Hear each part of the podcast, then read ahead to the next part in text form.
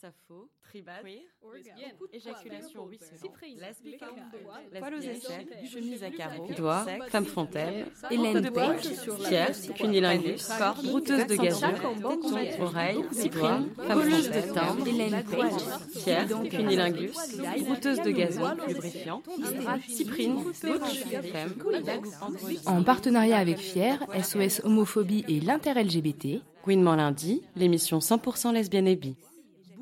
Tous les derniers lundis de chaque mois. De gazon, Colleuse de timbres.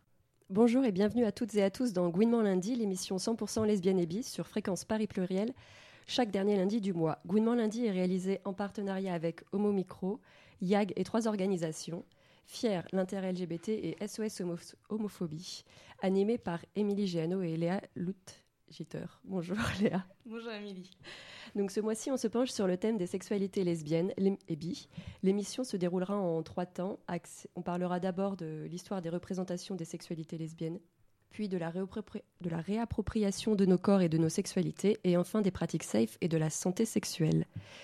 Et avec nous ce soir pour débattre, Flosif, qui est performeuse, organisatrice d'événements culturels queer, notamment la Play Night et le festival What the Fuck Fest qu'elle va nous présenter donc euh, tout à l'heure. Isabelle Santis, qui est sexologue et militante au planning familial, qui a notamment participé à la brochure Tomber la culotte, qu'on présentera aussi euh, tout à l'heure, qui va nous rejoindre incessamment sous peu.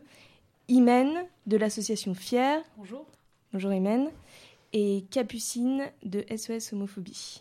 Et Charline qui nous lira aussi des textes euh, tout à l'heure. Bonjour Charline. Bonjour. Donc on va d'abord commencer cette émission avec, euh, une, comme on le disait, euh, des lectures de textes sur l'histoire de la représentation des, des sexualités lesbiennes ou bi.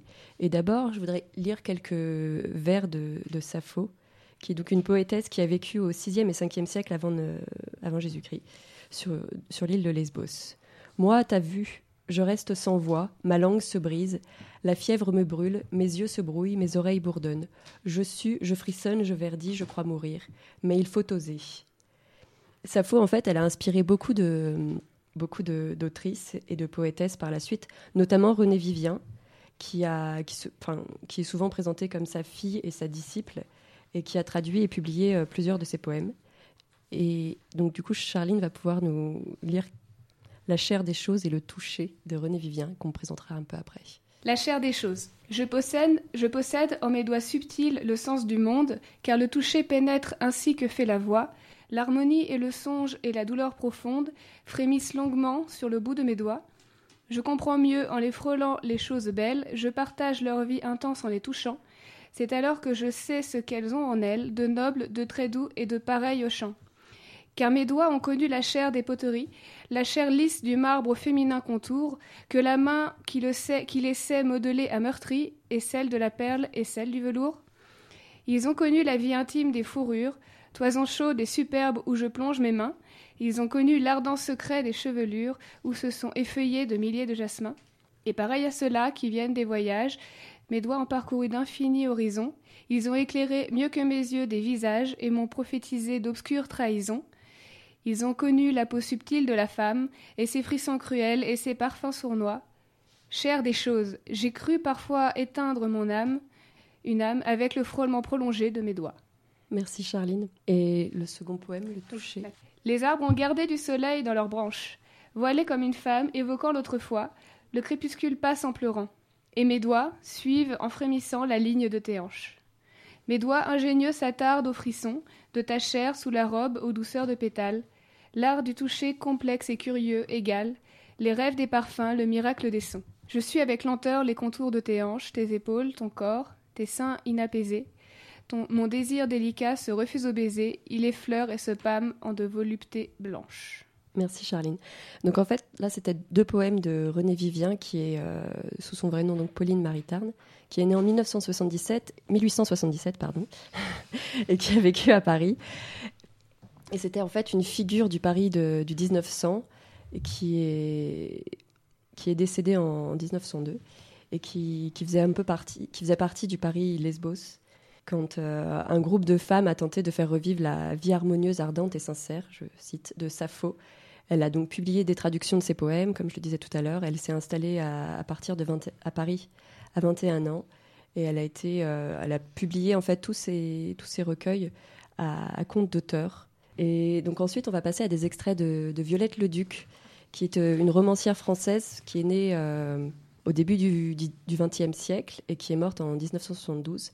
Et donc elle est connue en tout cas pour avoir écrit euh, Thérèse et Isabelle, qui, euh, a été publiée en entier seulement euh, en 1972. Pardon. Et qui, a été présentée en fait en 1954 et le roman a été jugé scandaleux et donc censuré. Ok, je suis désolée si je bafouille un peu parce que ma photocopie n'est pas, est pas parfaite. Je vais faire de mon mieux. Alors, je tendais mon visage, j'écoutais ce que mon bras répondait à l'aventurière. La main qui se voulait convaincante mettait au monde mon bras, mon aisselle. La main se promenait sur le babillage des buissons blancs, sur les derniers frimas des prairies, sur l'espoir des premiers bourgeons.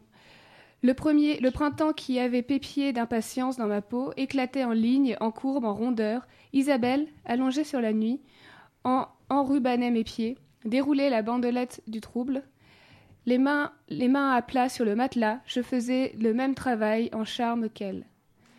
Elle embrassait ce qu'elle avait caressé, puis, de sa main légère, elle ébouriffait et époustait avec le plumeau de la perversité. La pièvre dans mon entraille frémissait. Isabelle buvait au sein droit, au sein gauche. Je buvais avec elle, je m'allaitais des ténèbres quand sa bouche s'éloignait. Les doigts revenaient, encerclaient, soupesaient la tiédeur du sein. Les doigts frémissaient dans mon ventre et en épave hypocrite un monde d'esclaves qui, qui avait même visage que celui d'Isabelle éventait mon front et mes mains. Elle se mit à genoux dans le lit. Vous m'aimez? Je conduisis la main jusqu'aux larmes rares de la joie. Sa joue hiverna au creux de laine. Je braquai ma lampe de poche, je vis ses cheveux répandus. Je vis mon ventre pleuvant de soie. La lampe glissa. Isabelle donna un coup de barre. Nous nous épousions en surface, avec des crocs dans notre peau, du crin dans nos mains, nous tanguions sur les dents d'une herbe. Plus fort, plus fort, disait-elle.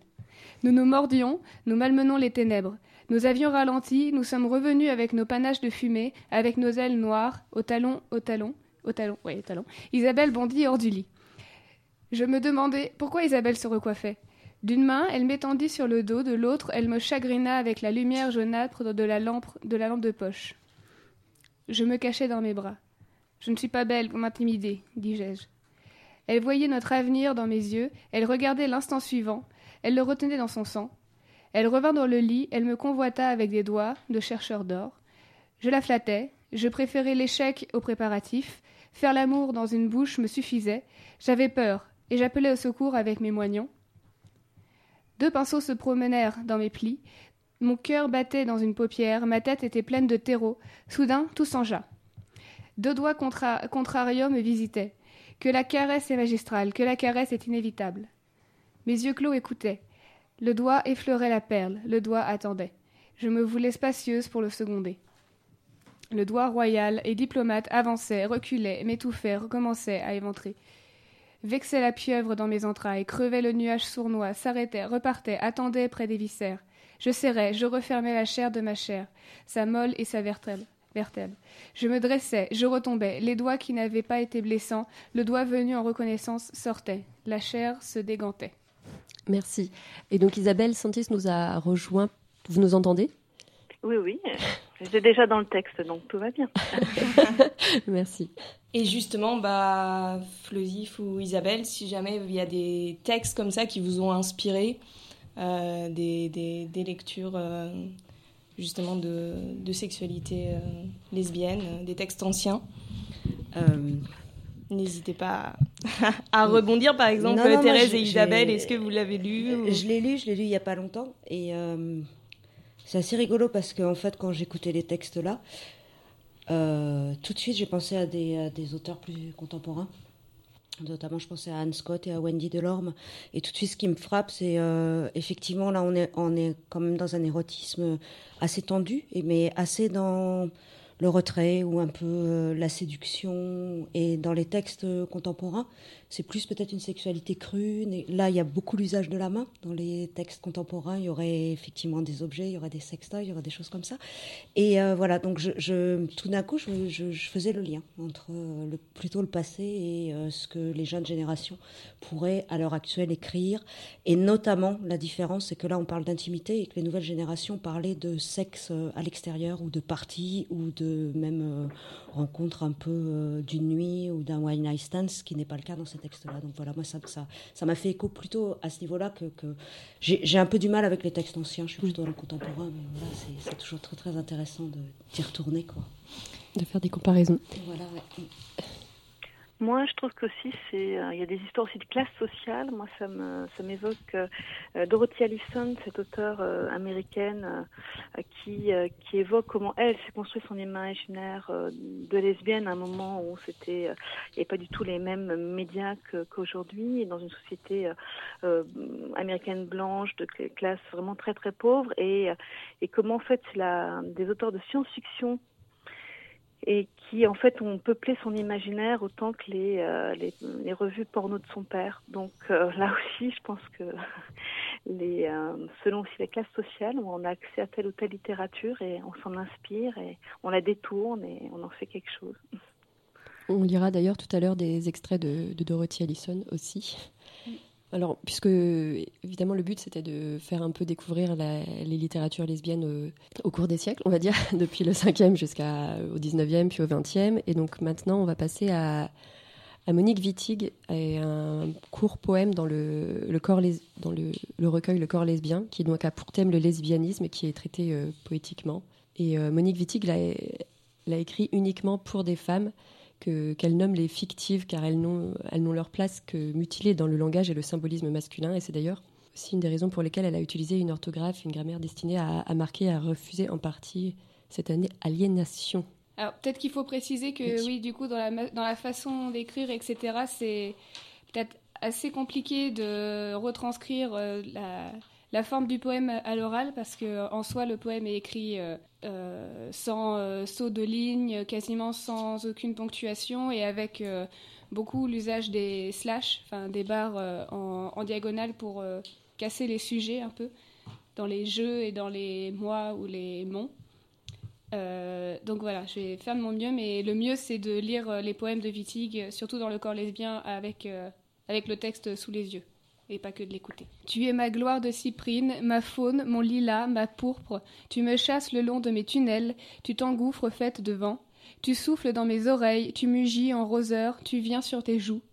Tu mets, tu mets, à l'aide ma faute, tu mets.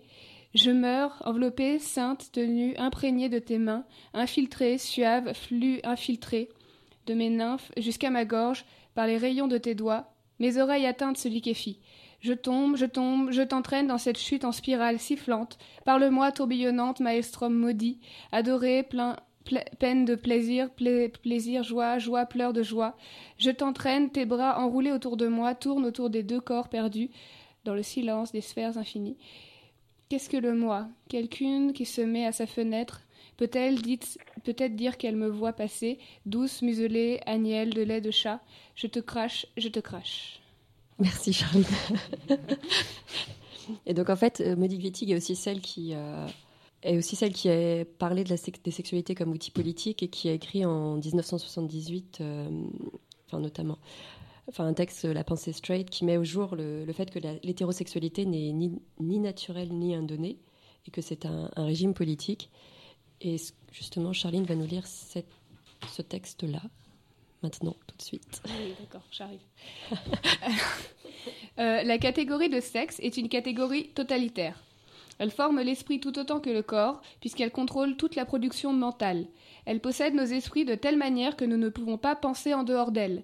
C'est la raison pour laquelle nous devons la détruire et commencer à penser au-delà d'elle si nous voulons commencer à penser vraiment. De la même manière que nous devons détruire les sexes en tant que réalité sociologique si nous voulons commencer à exister. Les catégories dont il, est question fonctionnent comme des concepts primitifs dans un conglomérat de toutes sortes de disciplines, théories, courants, idées que j'appellerais la pensée straight, en référence à la pensée sauvage de Lévi-Strauss. Il s'agit de femmes, entre guillemets, hommes, différences, de toute la série de concepts qui se trouvent affectés par ce marquage, y compris des concepts tels que histoire, culture et réel.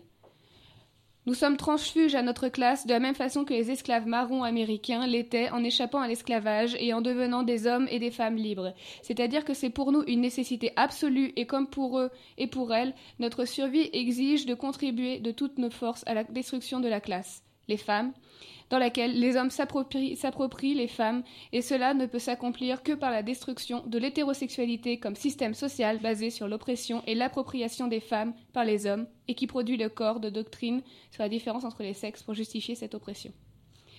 Qu'est-ce que la femme? Franchement, c'est un problème que les lesbiennes n'ont pas, non pas. Simple changement de perspective. Et il serait impropre de dire que les lesbiennes vivent, s'associent, font l'amour avec des femmes, car la femme n'a de sens que dans le système de pensée et les systèmes économiques hétérosexuels. Les lesbiennes ne sont pas des femmes. Merci Charline. Est-ce que quelqu'un veut réagir? Non. Euh, bah, c'est toujours très d'actualité, et puis on voit bien qu'un certain nombre de de groupes LGBT et de, lesbiennes euh, vraiment euh, euh, mettent en avant la déconstruction de l'hétéronormativité comme axe de, lutte et, je trouve que c'est voilà, ça fait écho encore à nos luttes actuelles, ce texte. Mm, en effet. Oui, et donc ensuite, on va. Vous l'évoquiez tout à l'heure, Isabelle, Dorothy Allison. Donc, on avait évidemment l'intention de, lire quelques extraits de Poe, qui est euh, un essai à propos de sexe, de classe et de littérature, qui a été récemment réédité aux éditions Cambourakis. Et donc, née comme euh, en 1949, Dorothy Allison, elle a été élevée dans le sud des États-Unis, dans un contexte de misère sociale et de violence familiale. Et c'est une, euh, donc une activiste féministe radicale des années 70. Et elle s'est retrouvée en, première ligne dans la, la guerre du sexe, ce qui a été appelé les sex wars, qui déchire le milieu des, le milieu féministe au début des années 80 autour justement des questions de sexualité. Et c'est sur ce sujet que Charline va nous lire un, extrait de Pau.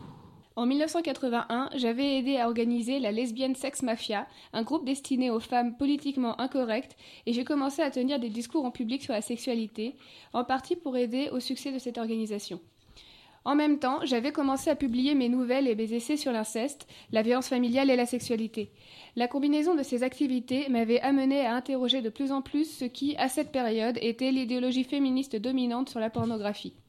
Je faisais tout cela sans trop penser aux conséquences éventuelles, même si je savais qu'il était dangereux de trop exposer publiquement ces perversions et d'être trop visible en tant que féministe qui ne pensait pas que la pornographie était la cause principale de l'oppression des femmes. Malgré cela, lorsque je me retrouvais accusée d'être un pion du patriarcat, une écrivaine antiféministe et une maquerelle des pornographes, j'étais surprise et je ne savais pas tout à fait comment répondre.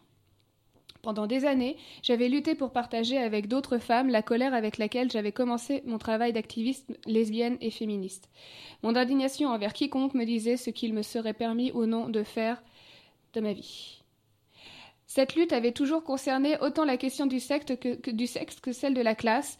Elle visait à faire voler en éclats le silence qui nous imposait de taire nos désirs sexuels monstrueux et la puissance des détails de notre rapport au monde.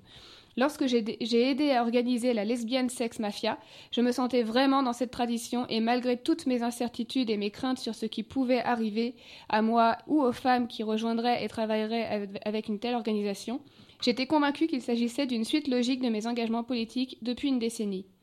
La lesbienne sex mafia devait être un groupe de conscience à l'ancienne, dont la seule préoccupation était le sujet du sexe. Pour être sûr de rester avec dans l'outrance, nous avons choisi ce nom délibérément provocateur et nous nous sommes appliqués euh, à attirer des membres qui avaient pour orientation sexuelle principale l'ESM, les identités butch, femme, le fétichisme ou toute autre orientation politiquement incorrecte. Nous avons attiré plus de femmes des bars lesbiens que du mouvement féministe, mais nous en sommes délibérément revenus au principe des groupes de conscience. Nous insistions sur le fait qu'à l'intérieur d'un groupe, nous ne devions faire aucune supposition, ni porter aucun jugement, ni tirer aucune conclusion. Nous commencions par demander à chacune d'imaginer ce que ce ce serait, ça serait si nous nous organisions pour vivre nos désirs sexuels avec autant de force que nous avions dépensé à les justifier la lesbienne sex mafia se retrouva largement confrontée aux mêmes limites que les groupes de conscience plus anciens. Avec l'importance accordée à l'échange d'histoires, il était difficile de se diriger vers l'organisation d'une action collective ou d'affirmer une identité publique politique. Je continue? Oui, oui. Ouais. L'insistance absolue portée sur le caractère privé et confidentiel crée aussi des entraves à l'action publique. La lesbienne sex mafia devient un nouvel exemple de silence public alors que notre intention était de créer un espace sécurisé plutôt qu'un nouveau lieu de crainte. L'échec le plus criant de la lesbienne sex mafia, mafia fut cependant qu'aucune d'entre nous n'anticipa les attaques et les diffamations qui accompagnèrent la Barnard conférence sur la sexualité du 23 avril 1982 ou la discussion sur le sexe politiquement incorrect qui nous avait organisé le lendemain à la place. Que nous avions organisé le lendemain à la place. Trop occupés à nous soutenir mutuellement et à chercher à comprendre nos propres questionnements, nous ne nous étions pas sérieusement préparés à affronter les critiques qui seraient horrifiées par notre comportement de lesbienne, de queer qui n'en ont rien à foutre, et le forum avait pleinement atteint son objectif souhaité d'être un événement lors duquel nous pourrions parler de notre plaisir, de notre colère et de nos peurs liées au sexe, où nous pourrions échanger des informations avec des femmes que, bien qu'elles ne seraient jamais venues à, une réunion de la lesbienne sex mafia, avaient des préoccupations tout aussi compliquées que sur la sexualité, mais il nous donna surtout une leçon extrêmement douloureuse. À quel point la terreur autour du comportement sexuel pouvait devenir affectif, effective et publique. Une décennie plus tard, beaucoup de mes questions du début des années 1980 restent sans réponse. Je me retrouve à continuer à me demander en quoi nos vies seraient différentes si nous n'étions pas constamment assujettis à la peur et au mépris d'être sexuellement différentes, sexuellement dangereuses, sexuellement en danger. Quelle sorte de femmes pourrions-nous être si nous n'avions à nous inquiéter d'être trop sexuelles ou pas assez sexuelles ou sexuellement pas comme il faut pour nos fréquentations, pour les convictions que nous défendons? Je n'ai pas trouvé de solution à mon, à mon inappétence quand il s'agit de la discussion sur le sexe telle qu'elle persiste parmi les féministes, les activistes lesbiennes et queer et les hétérosexuels politisés. Le refus de se confronter aux questions fondamentales de la peur sexuelle, des stéréotypes et de la, et de la stigmatisation renforce la colère et la terreur que nous cachons toutes, tout en maintenant le statu quo sur une nouvelle apparence. Euh, à mes amantes, à mes sœurs, aux femmes qui, au début des années 1980, avaient peur de me parler ou d'être vues avec moi, et à toutes ces femmes qui m'ont téléphoné tard le soir pour me chuchoter leur terreur, je fais une promesse. Je promets de ne pas mentir et de ne demander à personne de mentir. Et j'offre encore ce livre ouvert à nous, où nous pouvons toutes, j'espère, écrire nos terrifiants secrets et les signer ou non, selon notre choix, pour honorer nos secrets et rompre le silence public qui a tellement entretenu la terreur privée. Merci. Donc on a choisi ce texte justement pour euh, parler de la, des peurs sur, le, sur la sexualité.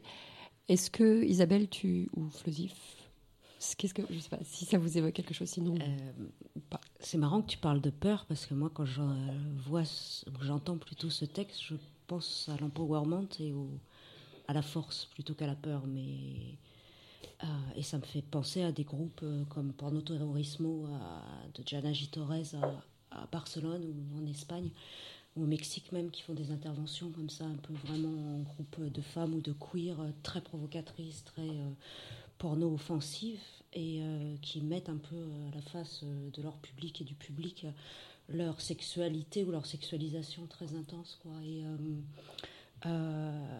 Quand tu dis peur, moi je dirais plutôt la peur de l'extérieur que la peur de l'intérieur, c'est-à-dire la peur des autres de notre sexualité et la peur des autres de notre sexualité offensive, agressive et euh, existante. Quand je dis agressif, c'est pour pouvoir exister, plutôt que la propre peur de nous-mêmes. Et effectivement, la peur des autres devient notre propre peur, mais fondamentalement, c'est plutôt la peur des autres qui est à réfléchir la, peur de nos sexualités. Quoi. Enfin, moi, c'est ce qui m'intéresse à l'heure actuelle. Quoi. Parce que s'il y a des espaces, effectivement, pour s'exprimer, et si on les ouvre, notamment parce que j'essaye de faire avec la Play Night ou même le prochain festival What the Fuck Fest, c'est, ben, on se rend compte qu'effectivement, le le spectre ou, la gamme des sexualités qui se met en place est beaucoup plus large que celle qui est représentée dans, justement, un, les sociétés normatives et deux, même certains milieux euh, LGBT qui bah, veulent des lesbiennes propres quoi, et asexuées quelque part et qui reproduisent complètement cette asexualisation ou ces clichés des sexualités euh, lesbiennes, bi ou queer. Particulièrement autour des femmes et des trans d'ailleurs. Est-ce que, notamment par exemple la SOS homophobie, Capucine. Est-ce que tu peux nous dire pourquoi euh, justement c'est important de, visibiliser euh, la sexualité lesbienne et comment ça peut peut-être ressortir ce déni ou cette volonté de d'effacer euh, ces possibles sexualités lesbiennes dans les témoignages recueillis sur la ligne d'écoute? Alors, effectivement, lors des témoignages recueillis, nous avons retrouvé une certaine négation de la sexualité lesbienne. Et en étudiant de plus près ces témoignages, nous avons pu remarquer que cette négation, ou même dérision de la sexualité entre femmes, constitue une spécificité des actes lesbophobes. La violence apparaît euh, souvent lors du harcèlement de rue, lorsque les agresseurs s'aperçoivent que les femmes sont réellement en couple et que ce n'est pas simplement un jeu. Par exemple, lorsqu'un couple de, de, femmes lesbiennes décline les avances d'un homme et suite à ce refus se fait agresser, ou encore lorsqu'un homme tente d'embrasser de force deux femmes visiblement en couple. Nous retrouvons aussi cette, euh, cette dérision dans, dans, les insultes, parce que nous savons, les femmes euh, lesbiennes sont des femmes frigides, n'est-ce pas, qui n'ont pas de plaisir sexuel, qui n'ont pas connu le bon mec. Et les seules insultes qui parlent de la sexualité lesbienne sont broute minou ou encore lécheuse de chatte, ce qui est fort sympathique. Et par ailleurs, on rencontre aussi euh, des, euh, des, discriminations lesbophobes chez les gynécologues, mais je vous lirai des témoignages euh, à ce sujet un peu plus tard dans l'émission. Et est-ce que, finalement on peut dire que c'est une spécificité de la lesbophobie de, de, nier la, sexualité ou une possible sexualité entre, femmes? Alors, il y a une différence que l'on peut constater avec les agressions gayphobes, où dans ce cas, la sexualité est considérée comme débordante et où les insultes ramènent souvent les gays à leur sexualité, et plus précisément d'ailleurs uniquement à l'acte de sodomie, qui est une pratique sexuelle considérée comme sale et, euh, dégradante. Et alors à Fier aussi, justement, Imen, vous, vous politisez vos, sexualités. Qu'est-ce que, pourquoi est-ce que c'est nos, nos, identités et euh, nos sexualités aussi. Et c'est vrai que, comme le disait euh, Capucine, la sexualité entre meufs et entre trans est, toujours dénigrée et vue comme comme n'existant pas, comme n'étant pas importante. Et tout ça, ça découle évidemment d'un système hétéropatriarcal qui, qui considère que sans coït, sans pénis dans le vagin, ce n'est pas une vraie sexualité. Donc à partir de là, toutes les agressions lesbophobes ou presque enfin, sont issues de, ce constat-là, de ce stigmate, etc. Donc on a essayé de, faire des ateliers de prévention sexuelle, mais on en parlera plus tard, justement pour euh, les meufs qui couchent avec les meufs et et ou les trans d'ailleurs. Mais dans, la, dans votre charte, en fait, vous dites que vos sexualités, nos sexualités et nos identités façonnent notre féminisme comme euh, notre rapport au monde. Nous faisons d'elles des outils de remise en question du système cis hétéropatriarcal. En reprenant cette euh, phrase, le privé est politique. Oui, exactement. D'où l'importance de maîtriser sa sexualité quand on est lesbienne, de connaître son corps, d'en parler, d'en être fier et de visibiliser ça aussi. Merci. On revient tout de suite. Gouinement lundi, l'émission 100% lesbienne et bi. Et donc, on va tout de suite inaugurer une nouvelle chronique euh, de Nina, qui est partie à Berlin et qui, va nous, qui a récolté le témoignage de Judith. Être lesbienne à l'étranger. Destination Berlin en Allemagne. Hallo, ich bin Judith, ich bin 36 und aus Berlin. Bonjour, je suis Judith, j'ai 36 ans, je vis à Berlin. Je me définis plutôt comme bisexuelle, même si je trouve que le mot n'est pas très adapté, mais il n'y a pas vraiment de mots qui me conviennent. En tant que bisexuelle, je me sens plutôt bien à Berlin. Avant, je vivais à Hanovre et je trouve qu'en comparaison, il y a beaucoup plus de points d'attache euh, à Berlin qu'à Hanovre avec des lesbiennes et des bisexuels. À l'époque, à Hanovre, j'étais plutôt dans des milieux féministes, mais j'avais pas beaucoup de liens avec des personnes qui s'assumaient vraiment comme euh, lesbiennes, bisexuelles ou autres. Tandis qu'à Berlin, il y en a vraiment plus. Donc à Hanovre, je me suis engagée comme féministe. Là, on a réouvert un vieux bar autonome réservé à des femmes et des lesbiennes. Ce bar s'appelait le Störenfrieda. Puis quand je suis arrivée à Berlin, on a décidé avec deux amis de poursuivre ce projet à Berlin. Aujourd'hui, le Störenfrieda existe toujours. C'est un bar ouvert aux femmes, lesbiennes et trans. Il est situé dans le quartier de Neukölln, dans le Jonastrasse. Le lieu s'appelle FAQ. C'est un collectif féministe anarchiste et queer et dont fait partie le Störenfrieda. Là, on y organise des manifestations, des concerts liés à des thématiques féministes, lesbiennes et trans.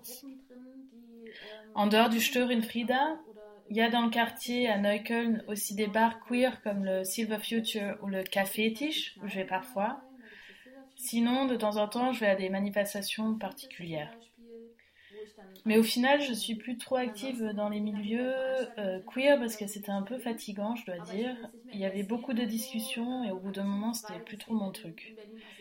On y débattait beaucoup sur des termes, sur ce qui est censé être vrai ou faux, et au final, beaucoup de groupes se confrontent. Il y avait tout aussi, à un moment donné, tout un débat sur le critical whiteness dans la scène queer à Berlin, et là aussi, il y a eu beaucoup de divisions entre les groupes. Et puis je dirais qu'actuellement, il n'y a plus vraiment de groupe politique qui travaille vraiment sur la continuité euh, de ces sujets. C'est pour ça que je me suis éloignée de tout ça.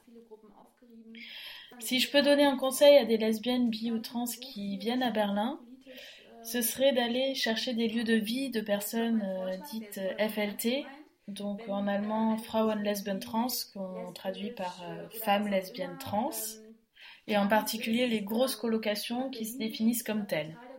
Euh, je crois que c'est le meilleur moyen de connaître la scène queer à Berlin.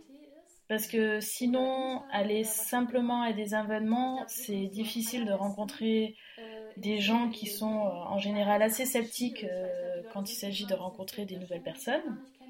Donc à Berlin, il y a pas mal de house projects, comme on appelle ça. C'est des communautés de vie queer. Et si tu as la chance d'y rentrer, tu as toutes les cartes en main pour entrer dans la scène queer à Berlin.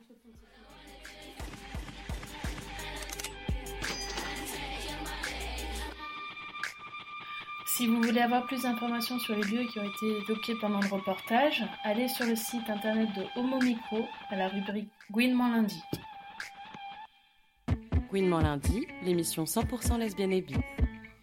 Je voyais euh, Flosif qui hochait un peu la tête. Je sais que tout à l'heure, tu vas nous parler aussi de la scène euh, queer à Berlin, notamment des sex parties, les différences avec Paris, etc.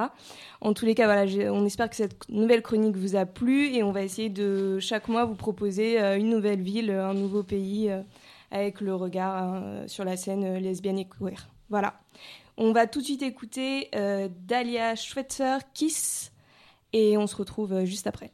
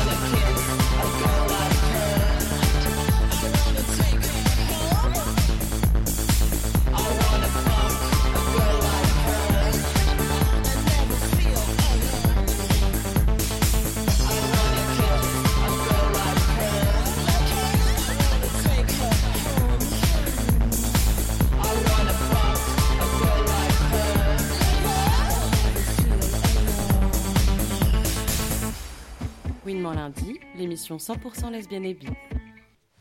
Alors de retour sur le plateau de Gouinement lundi, on est toujours avec euh, Flosif, qui est performeuse et organisatrice d'événements culturels queer, notamment la Play Night et le festival What the Fuck Fest, dont elle nous parlera très bientôt, euh, c'est-à-dire dans quelques secondes. Ensuite, il y a Imen de l'association Fier et Capucine de SES Homophobie ainsi que Isabelle Santis, sexologue, militante au planning familial et qui a notamment participé à la rédaction d'une brochure qui s'appelle Tomber la culotte. Euh, est-ce que tu peux nous en parler un petit peu, Isabelle? Donc, pourquoi cette brochure? À destination de qui? Euh, quand est-ce qu'elle est sortie? Voilà, un petit, un petit résumé. Et pourquoi est-ce qu'on veut absolument en parler ce soir, vu qu'elle est... Enfin, c'est une brochure quand même assez importante, voire une, une des rares qui existe sur les sexualités euh, lesbiennes. Voilà. Oui, alors c'était une belle aventure euh, collective euh, qui a réuni donc euh, des actrices parisiennes et puis quelques actrices et activistes provinciales comme moi. Et donc j'étais ravie de faire partie de cette belle aventure.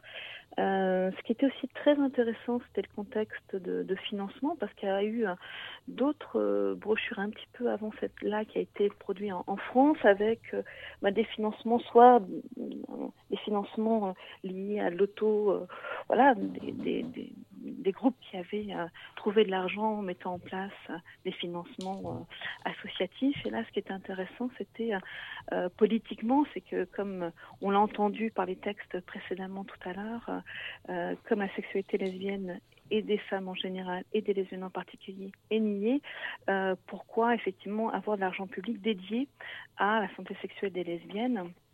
Et autre curieuse puisque c'était le titre, le de cette brochure. Et donc là, il y avait euh, euh, donc des activistes avaient réussi en fait à avoir de l'argent public, ce qui était une, une grande première. Ça, c'était en Il y avait- 2011, c'est ça? Oui, 2011, ça commence à dater, mais euh, le contenu est toujours d'actualité. Euh, Oui, parce qu'elle a été rééditée depuis même. elle a été rééditée. Euh, au niveau européen francophone, il y a eu d'autres d'autres brochures, hein, puisque que ce soit en, en Suisse, en Belgique, il y a il y a d'autres groupes qui ont pu produire et, euh, comme c'est en, français, ça nous est accessible à, à, certaines d'entre nous. Euh, il y a aussi des projets, ben justement. qu'on aurait aimé, c'est de euh, traduire Tomber la culotte dans d'autres langues, puisqu'on a la chance à Paris et en, France et en Europe aussi d'avoir des partenaires, des femmes qui euh, viennent d'autres cultures, qui parlent d'autres langues. Donc c'est quand même euh, toujours un peu euh, la complexité de rendre accessible euh, le contenu. euh. Et justement, qu'est-ce que tu, est-ce que tu peux nous résumer un petit peu les différents chapitres de, de Tomber la culotte? Alors, c'était vraiment, ce qui était vraiment passionnant et qui est toujours passionnant, c'est que c'est une approche vraiment en, en plusieurs temps sur euh, le les corps euh, euh, féminin. On, pourrait dire que maintenant, avec la mobilisation euh, des personnes trans et euh, tout le, spectre identitaire, il y aurait euh, notamment les Québécoises qui ont développé un, un, une super brochure qui s'appelle sur les, femmes queer, où là, il y a vraiment toutes les identités trans inclusives. Là, déjà, il y avait toute une, réflexion sur nommer le corps féminin, qu'est-ce que c'est, etc. Ensuite, il y avait un autre parti autour de être lesbienne aujourd'hui. Donc, euh, il y avait un, aussi un, un propos politique. On peut y retrouver quelques allusions euh, à Monique Wittig. On a entendu des, des textes tout à l'heure. Le, on, on l'a évoqué, hein, la- la- l'aspect euh, d'être dans une société euh, hétéronormative, donc qui est aussi abordé. Et donc ça Mhm. c'est important puisque euh, quand on parle de, sexualité et de santé sexuelle, c'est important de nous situer dans, quel espace socioculturel et politique on est. Euh, Fier l'a dit tout à l'heure, hein, voilà, on est dans, un espace euh, patriarcal et donc euh, ça, a des impacts sur, les lesbiennes, sur nous, sur les bi et, toutes les personnes qui ont du sexe avec, des êtres qui peuvent se déterminer femmes ou pas. Et ensuite, il y avait toute une partie sur les sexualités, et là aussi, essayer de euh, d'être visible. Donc, euh, eh bien, il y a, il y a une euh, charmante, alors je ne sais pas, je crois que c'est quand même si une Wonder Woman qui est en train d'avoir un temps BDSM avec euh, je ne sais pas quelle autre euh, héroïne de conte. oui, parce que donc c'était quand même c'est comme on est à la radio et que les, les auditrices connaissent peut-être pas la, la, brochure, il y a c'est largement illustré, donc il y a des photos, des dessins. Bah, il y avait eu un appel en fait à artistes et pour que justement les personnes puissent illustrer la, la, brochure. Quoi. En mm. fait, c'était vraiment des artistes aussi, soit photographes, soit plasticiennes, qui euh, illustraient la, brochure. Oui, tout à fait. Complètement. Donc c'était l'aspect culturel de, de, montrer de l'importance en fait des représentations. Euh, et, euh, je te remercie de, de l'avoir précisé. Effectivement, de pouvoir nous construire des, référentiels euh, artistiques, culturels et d'autres représentations de nos corps. Et, vraiment, ça aussi, c'est, je pense que pour ça, c'est une brochure qui reste vraiment d'actualité sur les, représentations. On voit aussi la diversité, hein, dont les, humoristes qui ont euh, prêté, euh, donné leur leur, euh, planche, mais la petite blanc qu'on retrouve sur la brochure de SOS, hein, qui est la, dernière venue en, en, France, des brochures de prévention.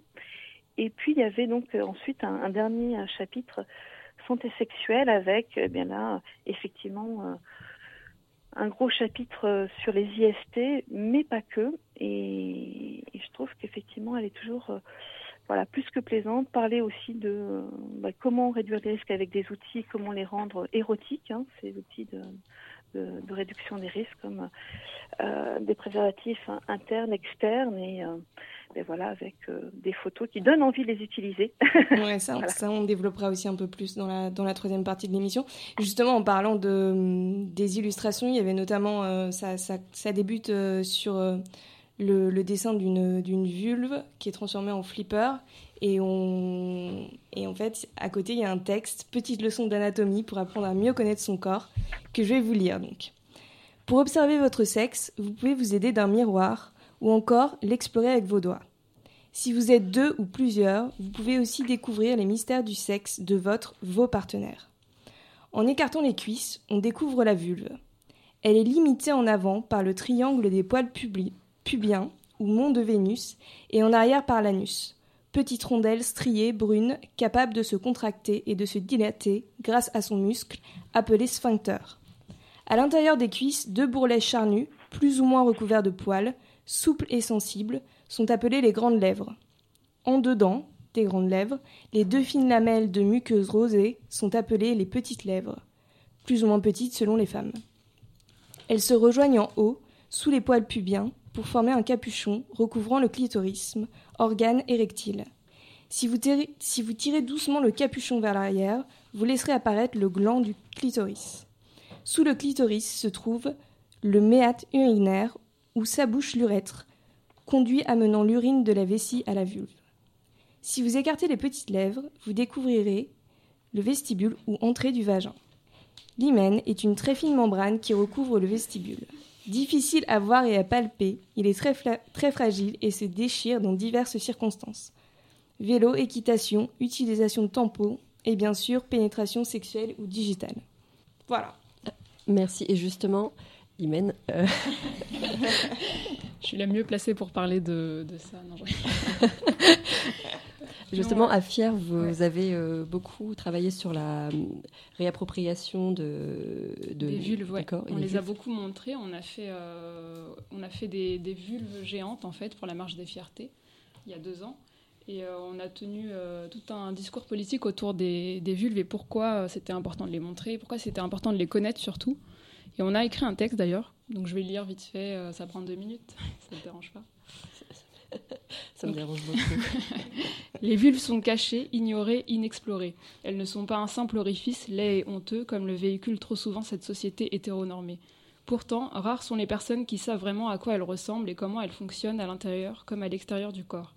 Le clitoris, le vagin, les lèvres externes et internes restent tabous.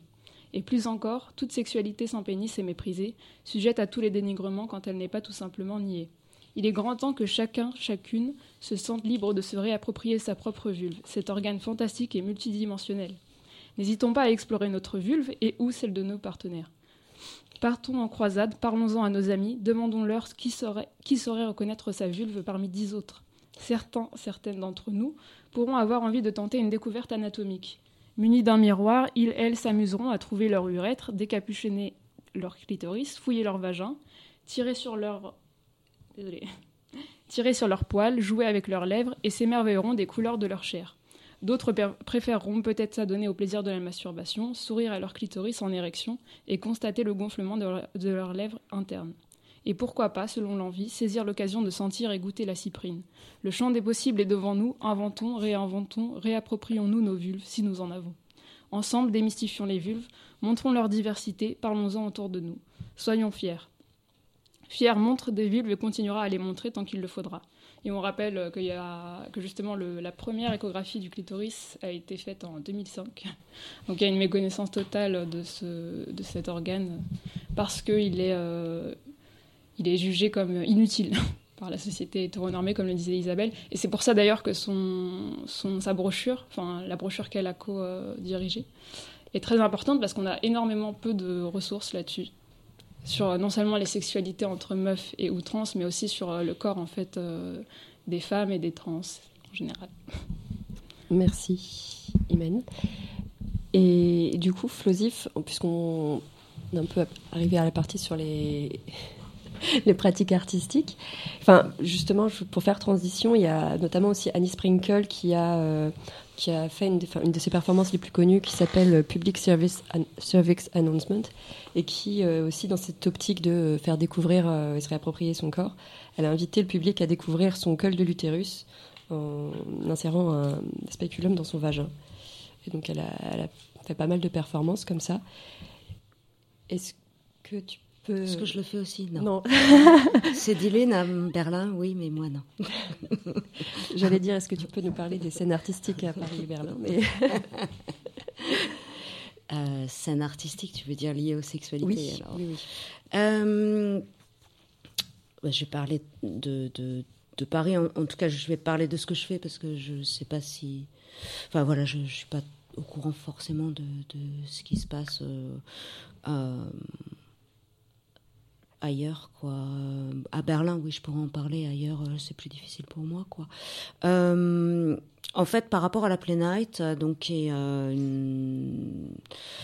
une, soirée une partie dédiée aux sexualités euh, moi je, je dis femmes lesbiennes et trans en référence à, effectivement à Viti, euh, lesbienne n'est pas une femme, et donc euh, justement il y a des femmes qui se considèrent pas comme lesbiennes et des lesbiennes qui se considèrent pas comme des comme des femmes.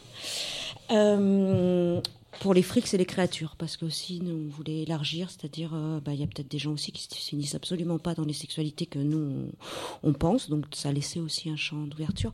Et euh, dans ces play nights, nous on a voulu justement créer comme tout un concept, c'est-à-dire euh, on peut venir boire un verre, il y a des espaces où on peut avoir des sexualités ouvertes, et il y a aussi une scène euh, pour les performeuses et les performeurs qui mettent en place leur corps et leur corps sexué ou leur manière de mettre en scène leur, leur sexualité. Donc euh, effectivement, nous on a travaillé avec euh, pas mal de performeuses et performeurs, notamment Lil of Wood, Missungi, Tom Nanti, euh, entre autres des gens qui faisaient aussi du shibari et du bondage, Kegar Nolan à Berlin.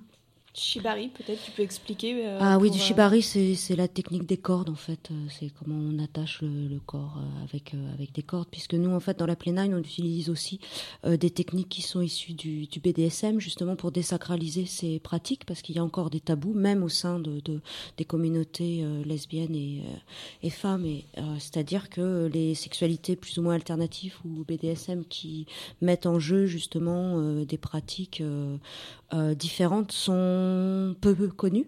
Donc nous, on, ouvre aussi euh, l'artistique permettant d'aborder des sujets euh, comme la nudité, les différences euh, euh, corporelles ou la manière de mettre en jeu son corps d'une façon décomplexée en fait. Et ça existe depuis les Play Night? Il y a eu combien de Alors là, on en est à la 21e. On l'a commencé en 2009. Mhm. Euh, et moi, en fait, quand, enfin, moi, j'ai eu l'idée. Euh, il y avait toute une mouvance à cette époque-là à Paris de euh, jeunes personnes. Je dis jeunes parce que c'est vrai que, que, que l'âge, enfin, c'était une nouvelle génération qui était issue du cabaret ou qui voyageait beaucoup à San Francisco, etc. Et qui avait envie de faire des performances. Et moi, je j'allais les voir, j'étais dans, dans, dans, ce, dans ce milieu-là. Et j'avais commencé à faire des séances porno au Beverly à Paris. Et les filles venaient et ça donne ça, ça, euh, euh, il y avait presque de l'activité sexuelle à l'intérieur du cinéma. Et euh, après on s'est dit mais on va monter ces, ces soirées là et c'est Wendy Delorme qui m'a dit mais, mais vas-y il y a que toi à Paris qui peut faire ça parce que tu as ton réseau tu connais des gens donc vas-y fonce quoi. J'étais un peu frileuse. Et puis bon finalement je m'y suis mise. Au début on l'a fait donc dans, dans, dans une backroom pour les garçons qu'on a occupé, qu'on a privatisé, qu'on a loué. Et moi, je m'attendais à ce qu'il y ait, bon, allez, 60 personnes qui viennent. il y a eu entre 120 et 130 personnes qui sont venues. Et là, on était, euh, voilà, quoi. Enfin, ça nous a dépassé, mais dépassé en positif, en joie. En, Et, et, après, bah, on a continué, on a changé de lieu. Maintenant, on est au Next à Paris.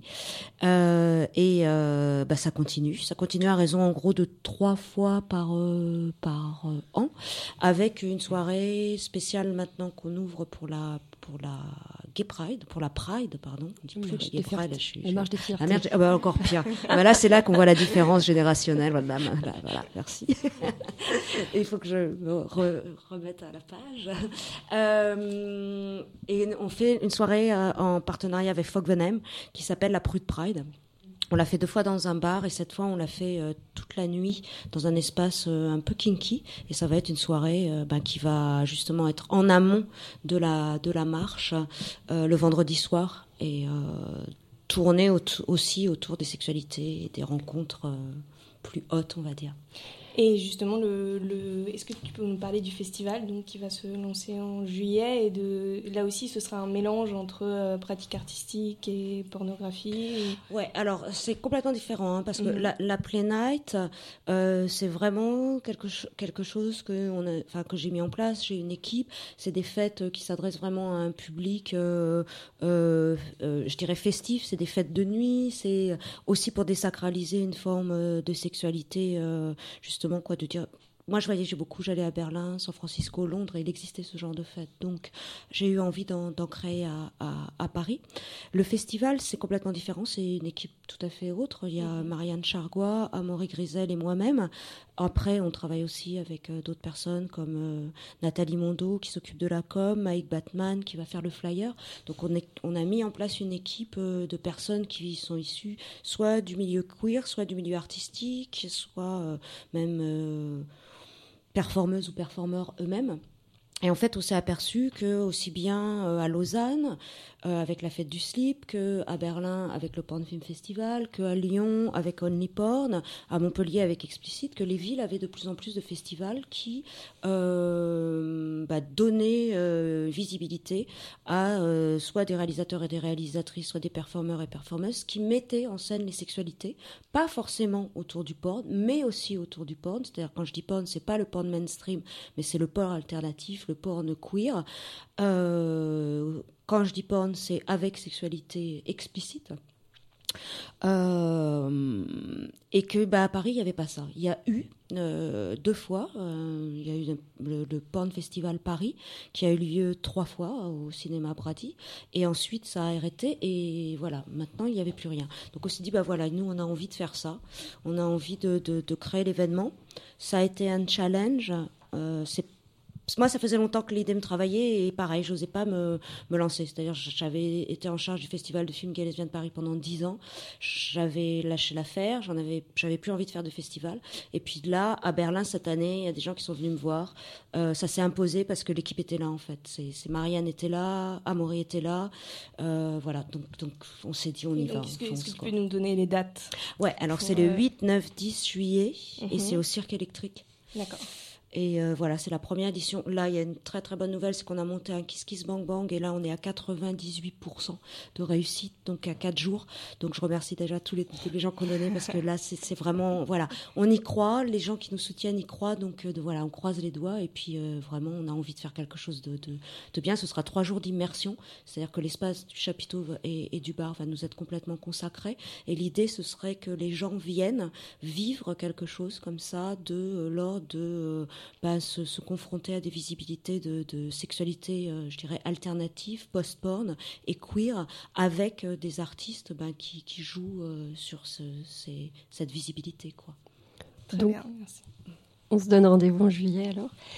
Et on va passer à un extrait des Invisibles, qui est un film, euh, enfin un documentaire sorti en 2012 de Sébastien Lifshitz, et qui donne la parole à des hommes et des femmes dans l'entre-deux-guerres. Nous avons choisi deux témoignages de de, de, de Monique Issel et de Thérèse Claire, qui est décédée récemment, justement aussi pour parler de quelque chose qu'on évoque très rarement, c'est-à-dire la quelles sont nos, un peu nos sexualités euh, quand on devient plus âgé à partir de 50, 60, 70 ans, ce qui est très invisibilisé, enfin, c'est invisibilisé euh, beaucoup dans, dans nos milieux. Voilà. L'âge où ça a été dur pour moi, c'est 50 ans.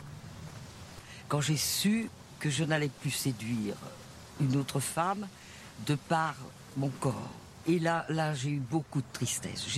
J'ai plus cherché à séduire. J'ai renoncé à ce moment-là. J'ai plus eu d'aventure. Ou alors quelques aventures très rapides qui me satisfaisaient pas. Parce que j'étais plus que j'étais avant dans les sens, dans, dans l'impudeur. Voilà, c'était terminé pour moi. Alors j'ai eu ce moment dont on je ne peux pas faire l'impasse sur ce moment. Il a été de tristesse, de, perte de quelque chose, quoi. Vieillir, c'est forcément renoncer à un certain moment à ce qu'on était, mais c'est basculer sur autre chose, quoi. Donc, euh, le basculement n'est pas très facile. Parce que, ah oui, il y a aussi ça c'est que à 50 ans, je ne savais pas comment serait la suite. Mon angoisse, elle venait de là. Je savais ce à quoi j'étais amenée à renoncer, mais je ne savais pas, ça, a duré quelque temps, cette angoisse de commencer après. Après, et maintenant je le sais. Quand je l'ai su, j'ai été apaisée. Et je, donc je le suis toujours.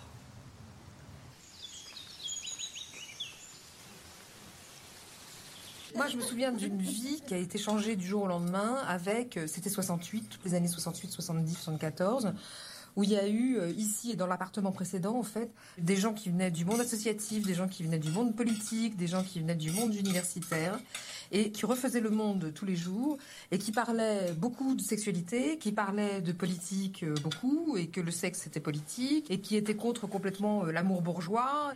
Donc moi, j'ai pas le souvenir, Thérèse, que tu m'aies annoncé un jour que tu étais lesbienne.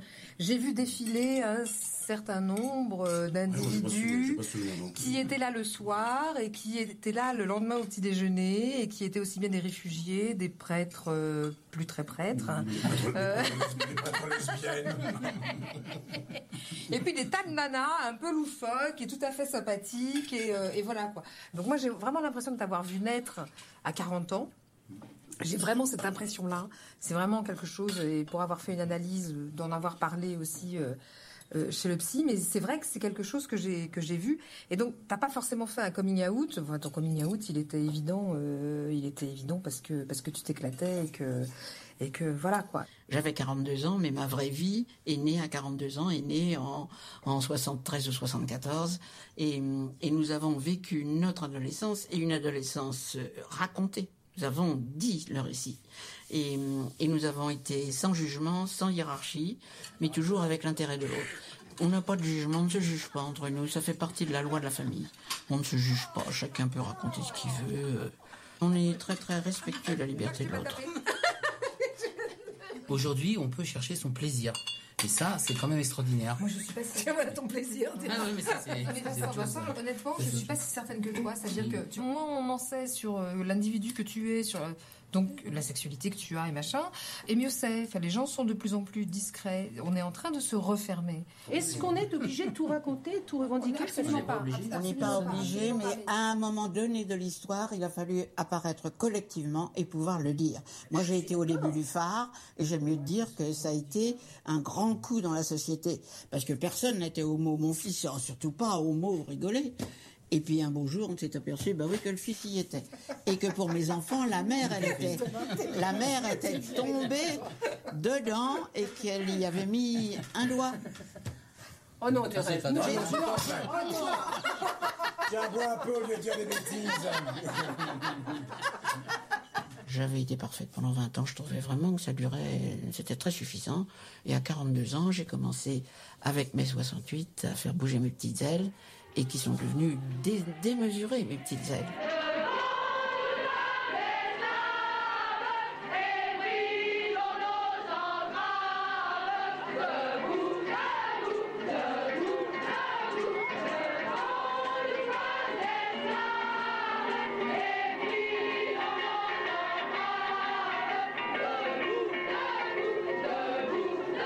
Le début de mai 68 pour les femmes, ça a été euh, des écluses qui s'ouvraient, des fleuves de paroles qui couraient. On sentait qu'il y avait des millénaires de retenue, d'enfermement, de punition, de tout ce qui faisait que les femmes étaient les servantes de l'autre sexe. Tout simplement, ce qu'on aurait voulu, c'est que les mecs comprennent que leur place n'était pas là. Que dans ce premier temps de lutte pour la libération des femmes, la place des mecs est à la crèche ou en dehors.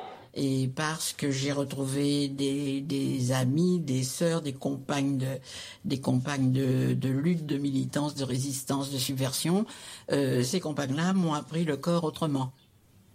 Avec les copines, alors ça avait un sens très politique parce qu'on se disait si on baise entre nous, ça il est évident que les mecs ils pourront se l'accrocher et hum, on menait des joyeuses bandes ensemble. Je me souviens que le dimanche matin, le samedi et le dimanche matin, j'allais faire un, une vente dans une maison de décoration du Faubourg Saint-Antoine. Et hum, la fille qui m'avait euh, fait travailler, qui m'avait embauché, était une copine d'école. Qui, elle, euh, j'allais à l'école à Neuilly quand j'étais petite fille, quand j'avais 15-16 ans. Et elle, déjà, elle faisait le mur le soir chez ses parents pour aller coucher avec son, avec son ami. Ça nous semblait énorme, nous, nous les filles, euh, qu'elle qu'elle ose faire ça. Et j'ai retrouvé Françoise, donc, euh, 30 ans après, 20 ans après, 25 ans après. Et hum, elle, elle aimait le plaisir, donc, euh, elle aimait le plaisir, c'est elle, donc, qui m'a, c'est avec elle que j'ai appris l'homosexualité. Elle est une fille drôle, fantaisiste, euh, j'aimais beaucoup, ravissante avec ça. Euh, donc, euh, comment on a, on fermait le, on fermait le magasin à, à midi, une heure le dimanche, et vivement, vivement, on prenait la voiture, on filait à Fontainebleau, elle avait une petite masure, là, une petite, une petite maison, mais euh, il faisait si beau, le soleil était si chaud, et nous si nus, que finalement, euh, euh, l'amour a repris ses droits, et, quand elle a approché la main, tu vois, euh, ça a été le bouleversement total. Comment une vie bascule à travers une main qui s'aventure. Donc j'ai appris le plaisir à travers les femmes, ce que c'était mais incroyable. Avec un nouveau regard, une nouvelle pensée, un nouveau corps, de nouveaux désirs, euh, je suis devenue une vraie femme.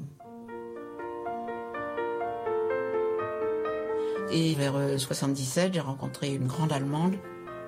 Elle m'a appris, je pense, la désinvolture vis-à-vis de la vie.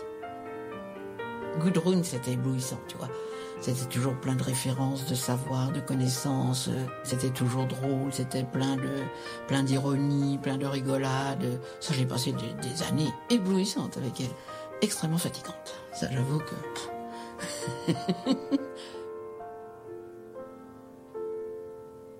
Nous naissons aptes à toutes les pratiques sexuelles et à toutes les, les natures de plaisir, mais il est évident que tout nous conduit à l'hétérosexualité.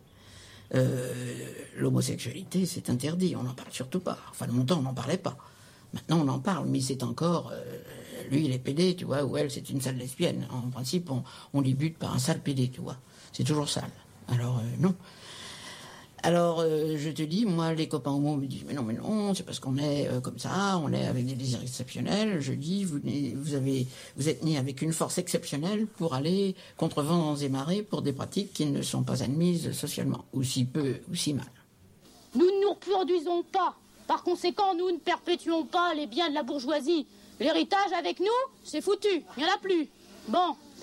De toute façon, ce que nous reprochent surtout les hétérofliques, c'est évidemment que ce soit eux qui nous ont fait, et qui nous feront encore, et qui nous feront des petits, etc. Cette morale ne nous convient pas. La structure de base de la société, la famille, ne nous convient pas. La société, donc, ne nous convient pas non plus. Par conséquent, la seule position politique possible est une position révolutionnaire.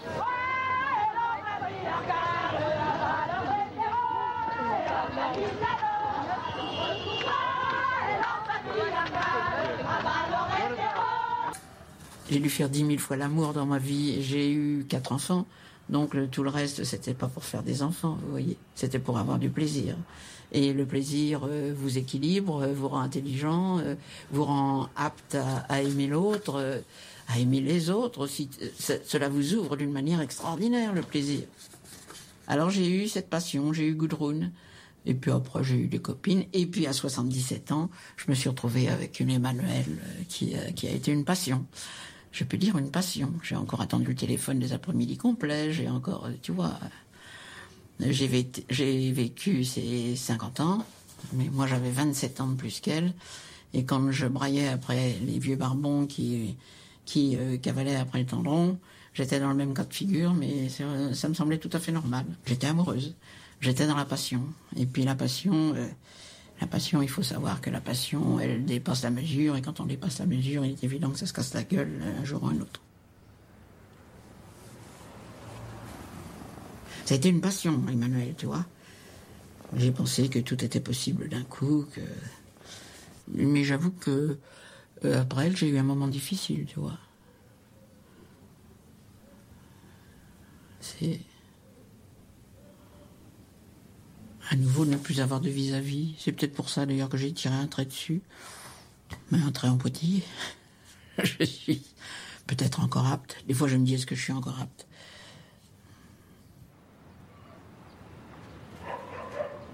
À vrai dire, je n'aime que les fous. Et les fous sont difficiles à vivre. Tu dis, mon Dieu, cette folie va me réserver quoi?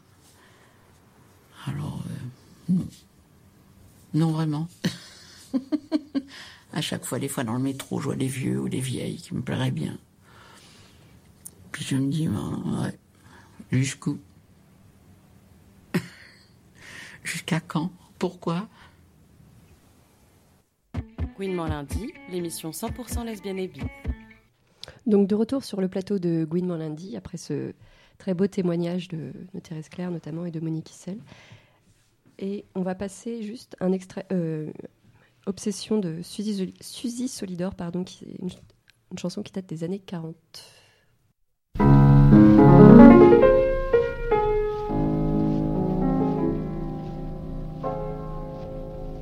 Chaque femme, je la veux, des talons jusqu'aux cheveux. J'emprisonne dans mes voeux les inconnus. Sous leurs jupons empesés, mes rêves inapaisés glissent de sournois baisers vers leur peau nue.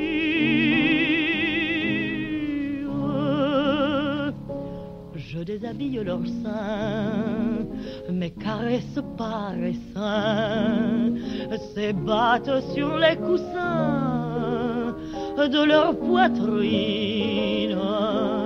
Je me vautre sur leur flanc, ivre du parfum troublant qui monte des ventres blancs vers mes narines.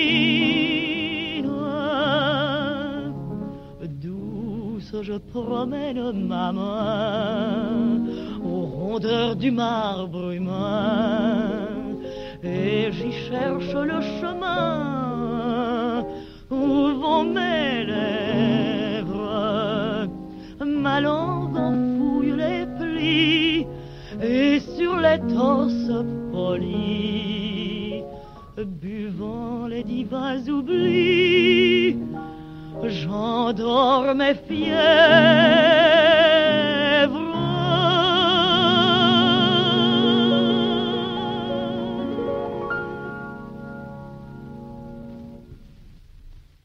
Queenement lundi, l'émission 100% lesbienne et bi. De retour sur de retour plateau. sur le plateau, on est toujours avec euh, Flosif qui organise notamment la Night et le festival What the Fuck Fest, Isabelle Santis, sexologue, Imen de l'association Fier et Capucine de SOS Homophobie. On va passer sur la question des IST et les pratiques safe entre euh, femmes. Et euh, pour en parler, euh, Isabelle Santis, qui est sexologue, est-ce que tu peux nous dire s'il y a des risques d'IST dans les pratiques entre femmes Parce qu'on entend souvent, voilà, entre femmes, pas de risque, c'est bon. Et si oui, quelles sont les, les pratiques à tenir pour, pour éviter les transmissions et voilà. Alors, euh, après tout ce qui a été dit de beau et d'émouvant par euh, Thérèse, euh, j'espère qu'elle a pris soin d'elle, mais a priori oui. et effectivement, les femmes et les personnes, quel que soit leur, leur corps et leur identité de genre et leurs partenaires, peuvent prendre des risques concernant la transmission des IST, notamment. Voilà. Euh, et donc, on parlait tout à l'heure de la brochure Tomber la culotte qui donne des informations. Il y a des sites euh, également où vous allez pouvoir trouver des informations qui sont vraiment euh, importantes à connaître. Et puis, on parlait effectivement de fêtes et je suis sûre que lors des fêtes, ben, il y a des choses qui sont mises en place pour que bah, la fête se passe bien avec des, des, outils pour réduire les risques, voilà, et pour avoir un maximum de plaisir en toute sécurité. Alors, euh, par exemple, si tu, si, tu, devais nous dire euh, trois, trois types de d'outils pour se protéger euh, qu'on peut utiliser. Alors, eh ben, ça va être tout ce qui va être préservatif externe, par exemple pour les jouets euh, quels qu'ils soient les jouets et euh, avec qui on les utilise, si on les utilise sur euh, nous ou sur un, une ou des partenaires, à chaque fois utiliser un préservatif euh, externe pour chaque en fait pénétration. Mhm. bien nettoyer tous ces jouets aussi également et puis à chaque fois donc avoir aussi un maximum de de lubrifiant et là on parlait de de, de femmes qui ont euh, plus de 50 ans, et bien effectivement, mais quel que soit nos âges, hein, l'importance d'utiliser euh, du lubrifiant à base d'eau pour pouvoir effectivement euh, réduire euh, les risques et utiliser euh, le mieux possible en fait ces préservatifs internes ou externes, même s'ils sont déjà lubrifiés. tout ce qui va être rapport bouche-sexe, ben là on pourra faire preuve d'ingéniosité. Alors il y a effectivement possibilité d'acheter des, objets déjà tout préparés, des digues dentaires, mais elles sont très chères. Hein, en a aussi, on voit bien que c'est un petit peu la double peine pour, pour les femmes hein, dans leur, leur prise en charge de leur santé, euh, puisque c'est encore très très cher. On peut aussi s'en fabriquer à partir de, préservatifs externes ou en, utilisant des films alimentaires, euh, sauf celui pour le micro-ondes. Voilà. Euh, et là aussi, eh ben, pour ces rapports bouche-sexe, il faudra utiliser qu'un seul de ces outils de prévention à chaque rapport bouche-sexe. Si on a la chance d'avoir plusieurs partenaires, quel que soit son, son genre et son orientation sexuelle, l'idée aussi, c'est qu'à savoir, à savoir un seul euh, outil de prévention euh, par partenaire, si je puis dire. Donc, je ne sais pas, à la Plénite, il y a sûrement plein de choses imaginées pour pouvoir avoir euh, plusieurs objets à, à, disposition. Il y a selon les endroits, les lieux où on est, mais il y a parfois des personnes qui utilisent des petites euh, pochettes. Enfin bref, chacune et chacun on a ses, ses stratégies pour avoir euh, ce matériel euh, à disposition. Et quand c'est chez nous, et eh bien là aussi, euh, et qu'on revient chez nous peut-être avec en ayant pris d'autres lubrifiants sociaux, comme je les appelle, c'est-à-dire de l'alcool et autres et drogues, etc. Ben là, c'est important vraiment d'utiliser du, du lubrifiant puisque nos muqueuses sont euh, très asséché en fait par toutes ces, substances. Et donc euh, là, il est vraiment important euh, qu'on D'accord. notamment, il y a, il y a dans, tout ce que tu disais, il y a FIAR qui organise des, des ateliers plaisir et prévention. Voilà, Est-ce que Imen, peut-être tu peux nous dire en deux, trois mots en quoi ça consiste Alors déjà, pour répondre à Isabelle Santini, euh, effectivement, Santini, en fait, Santini. Santini, Désolée. Euh, on fait effectivement des kits de prévention déjà avec euh, Paris 12 à destination des femmes Aide et ou- Paris 12. Aide Paris 12, pardon.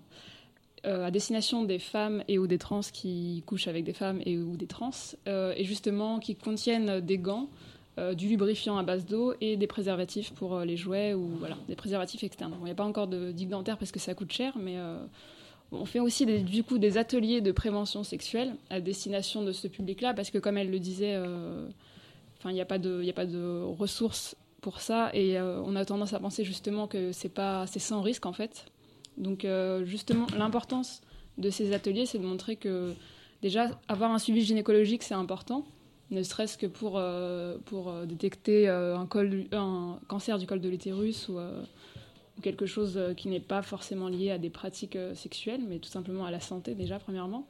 Mais c'est aussi un enjeu en fait féministe qui consiste aux femmes, enfin pour les femmes et pour les trans, à maîtriser leur corps, à savoir comment il va, à, savoir déceler euh, quand est-ce qu'il y a un souci.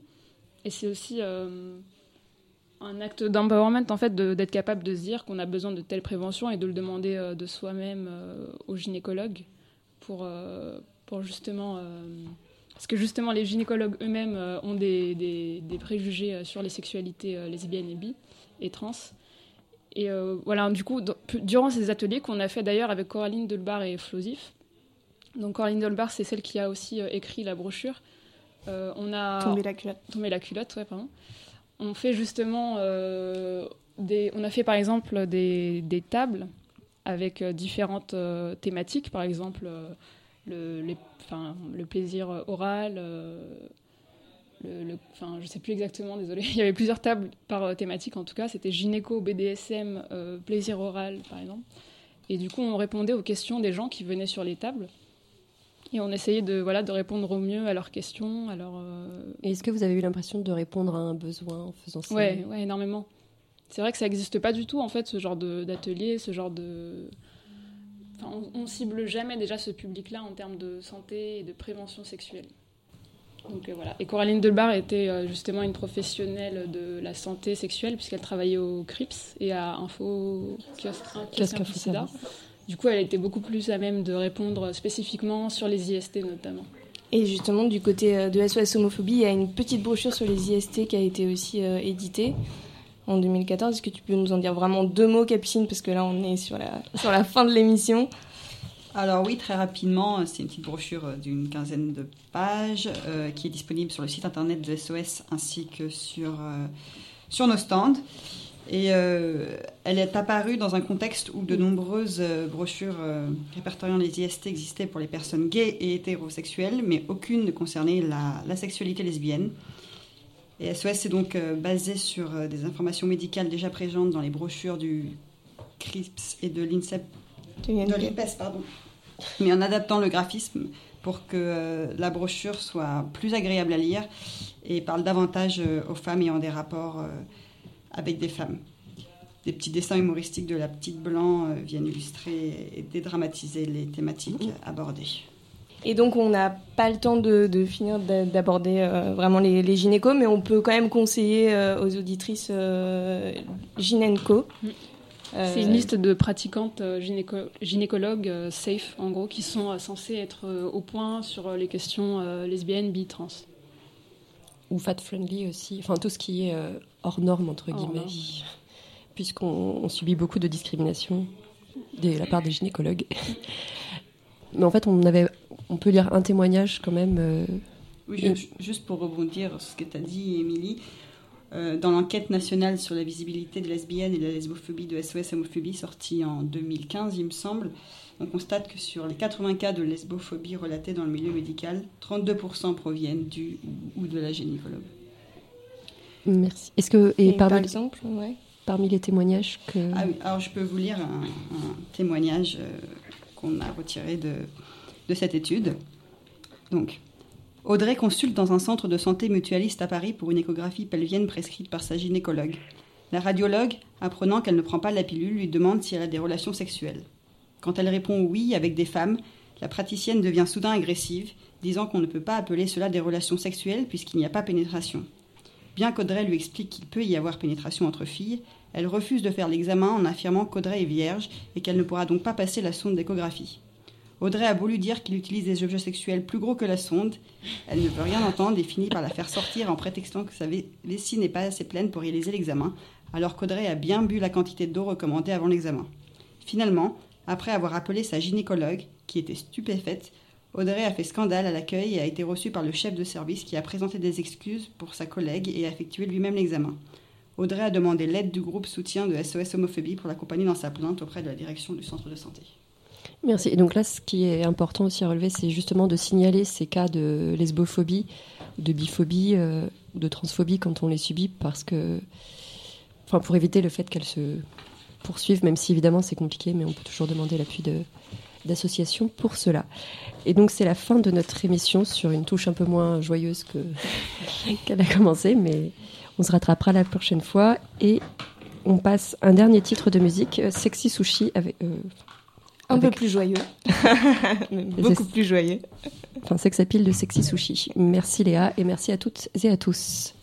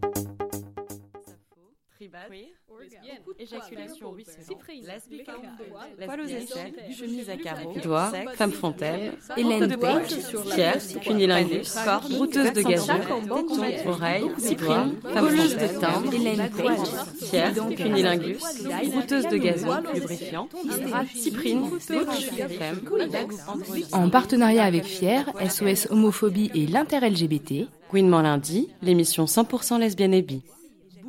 Tous les derniers lundis de chaque mois. Brouteuse de gazon, Colleuse de timbre.